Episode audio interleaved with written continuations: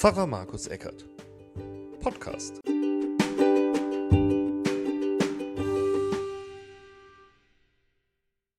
Herzlich willkommen und hallo zu einem anderen Format, nämlich einem Plausch. Ob ich dieses Format jetzt öfter verwenden werde, weiß ich nicht, aber mir war so danach. Am 16. August ist ein Sonntag und es ist der zehnte Sonntag nach dem Dreieinigkeitsfest, also der Israel-Sonntag. Das ist ein besonderer Sonntag im Kirchenjahr, bei dem sich die Kirche immer wieder fragt, wie halten wir es eigentlich damit, dass wir als Christinnen und Christen eigentlich eine jüdische Sekte sind. Es ist gleichzeitig, finde ich, auch immer ein, ein Tag, ein Sonntag, an dem sich Christinnen und Christen ein wenig beschämt anschauen und sagen, was haben wir als Christinnen und Christen, was hat die Kirche eigentlich damals gemacht im Dritten Reich, als die Juden verfolgt wurden? Es gab Menschen, die haben sich für Jüdinnen und Juden eingesetzt. Aber im Großen und Ganzen muss man sagen, da gab es vor allem ein großes Schweigen. Man hat Menschen gesehen, dass sie in den Tod geschickt werden. Heute, ich nehme ja heute am 9., also am äh, Tag vorher auf, heute war ein besonderer Tag, denn die Sea-Watch 4 ist ausgelaufen ähm, und äh, hat ihre Arbeit aufgenommen. Es wird das einzige Schiff sein, das das Meer absuchen wird, das Mittelmeer absuchen wird, nach Menschen, die in Schlauchboote gegangen sind, um das Mittelmeer zu überqueren und die dann irgendwann in Seenot geraten. Und das Seerecht sieht vor, dass Menschen, die in Seenot geraten, dass die gerettet werden. Unabhängig davon, woher sie kommen und in was für einer Art von Boot sie sich befinden. Inzwischen ist es so, dass bestimmte Routen im Mittelmeer gar nicht mehr wirklich abgefahren werden und auch äh, Containerschiffe oder andere Frachtschiffe diese Routen nicht mehr nehmen, weil sie befürchten, dass sie einen ähm, Hilferuf bekommen, ein SOS-Signal und sie dann nach geltendem Recht eingreifen müssten. Inzwischen haben sich alle Schiffe eigentlich aus diesem Gebiet des Mittelmeers ähm, herausgezogen inklusive der Rettungsaktion der EU. Es gibt keinen, der sich für die Flüchtlinge im Grunde interessiert. Es gibt eine libysche Küstenwache, die zwar Militärboote von Frankreich bekommen hat, mit dem Auftrag, die Menschen, die da übers Mittelmeer wollen, wieder zurückzubringen. Und die machen das manchmal auch bringen also die Leute, die aus der Hölle geflohen sind, wieder zurück. Wie gesagt, heute ist ein Schiff gestartet, die Sea-Watch 4. Und äh, das ist ein Tag heute, also mit ambivalenten Gefühlen für mich. Denn auf der einen Seite freue ich mich, dass es dieses Schiff gibt. Auf der anderen Seite weiß ich, dass Menschen sagen, das können sie mit dem, was sie denken, was Kirche sein soll, nicht verbinden. Sie finden das geradezu frech. Sie finden das, ähm, ja, wie soll man sagen, sie finden da, äh, schreibt die Kirche einem sozusagen was vor, was man zu denken habe. Und sie finden dass sich Kirche hier ähm, auf ein, Begieb, äh, ein Gebiet begibt, was sie erstens nichts angeht und zweitens, schlimmer noch, sie macht das Geschäft der Schlepper. Ich möchte mich auf eigentlich eine Sache nur konzentrieren, nämlich der Frage, ob das ein Kirchenschiff ist, was da in See sticht. Dazu muss man vielleicht noch mal kurz wissen, warum es dieses Schiff überhaupt gibt.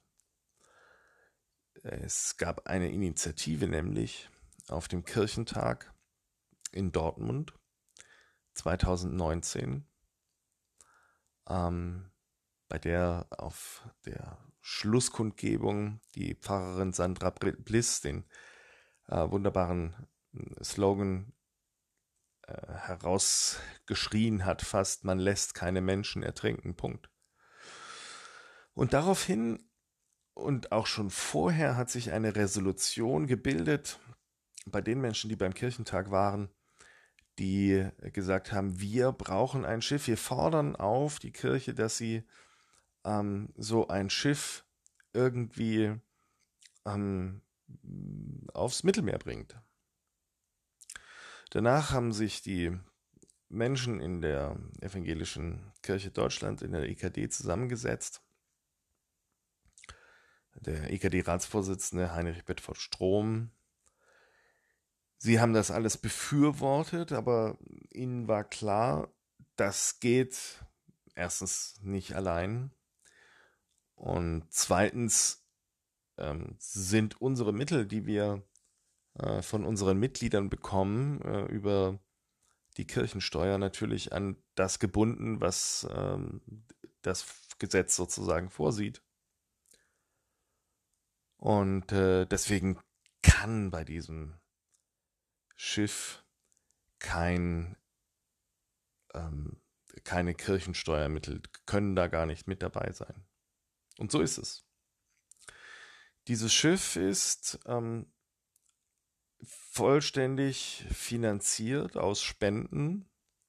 Viele, viele Menschen und Gemeinden, ja, auch Landeskirchen, die aus anderen Töpfen das vielleicht haben. Ähm, und äh, auch der Bischof Marx aus München, die haben ihr Geld gegeben, weil sie gesagt haben, es ist wichtig, dass es ein Schiff gibt, was die Menschen, die da im Mittelmeer sind, ähm, rausfischt. Es ist also eigentlich kein Kirchenschiff, denn es ist nicht von der Kirche betrieben. Ja, was stimmt ist, dass äh, der Ratsvorsitzende Bedford Strom sich sozusagen als ähm, Galionsfigur hat einspannen lassen und das auch äh, bewusst macht. Er versucht das zu erklären. Er hat auch Partner, zum Beispiel den Bürgermeister von Palermo in Sizilien, der selber auch ganz äh, das, das, nicht an, mit ansehen kann, wie die Menschen dort auf dem Mittelmeer äh, ertrinken. Und der ist nun einer, der das Ganze auch ausbaden muss, ganz klar. Und insofern, es ist kein Kirchenschiff, die Sea-Watch 4. Sie wird nicht von der Kirche finanziert und da steht auch gar nicht EKD drauf. Aber vielleicht ist es auch ein Kirchenschiff der besonderen Art, nämlich der Art, dass die Menschen, die sagen, wir sind Kirche, dass die dieses Schiff finanzieren. Und es gibt natürlich auch noch andere ähm, Schiffe, die finanziert werden von Kirchengemeinden etc. pp, die CI zum Beispiel und so weiter. Wenn also Menschen, und das erlebe ich, sagen, sie fühlen sich bevormundet und deswegen treten sie auch aus der Kirche aus, ja, dann muss ich ehrlicherweise sagen, es ähm, trifft eigentlich die Falschen, weil man müsste sich mit denen auseinandersetzen, die das ähm, finanzieren und nicht die Kirchen. Denn die Kirchen, also die Landeskirchen und die EKD, steht zwar ideell dahinter, aber nicht als äh, Finanzier.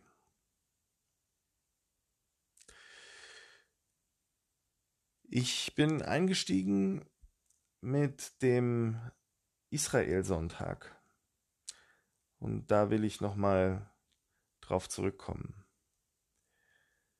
Ich habe am Anfang gesagt, der Israel-Sonntag ist ein Sonntag, an dem man auch zurückguckt und sich manchmal beschämt fragt, was haben Christinnen und Christen damals eigentlich getan im Dritten Reich? Haben sie geholfen? Es gab natürlich, das muss man sagen, theologische Gründe, dass man auch nicht geholfen hat. Warum? Weil es gibt im Römerbrief eine Stelle, da heißt es, dass Gott sozusagen das, was wir heute den Staat nennen, also die Obrigkeit, sagt Luther, die eingesetzt hat. Und sich gegen die Obrigkeit zu wehren, bedeutet sich eigentlich gegen Gott selbst zu wehren. Das war die Erklärung für die, die sagten, wir sind nicht der Staat, wir sind nicht die Obrigkeit. Wir mögen das vielleicht ähm, nicht gutheißen, was unser Staat macht mit den Juden, aber uns sind die Hände gebunden.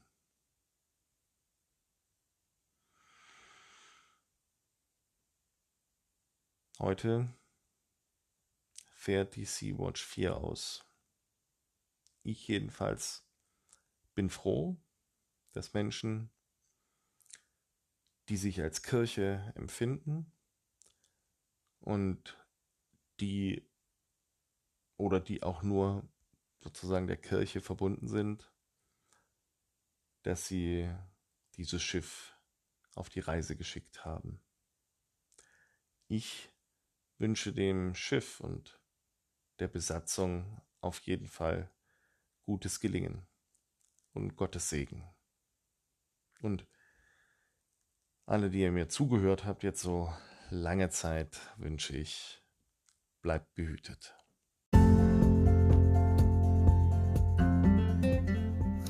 Das war jetzt ein ziemlich langer Plausch von mir. Wenn es euch gefallen hat, dann ähm, abonniert mich doch auf Spotify unter Pfarrer Markus Eckert. Bleibt behütet.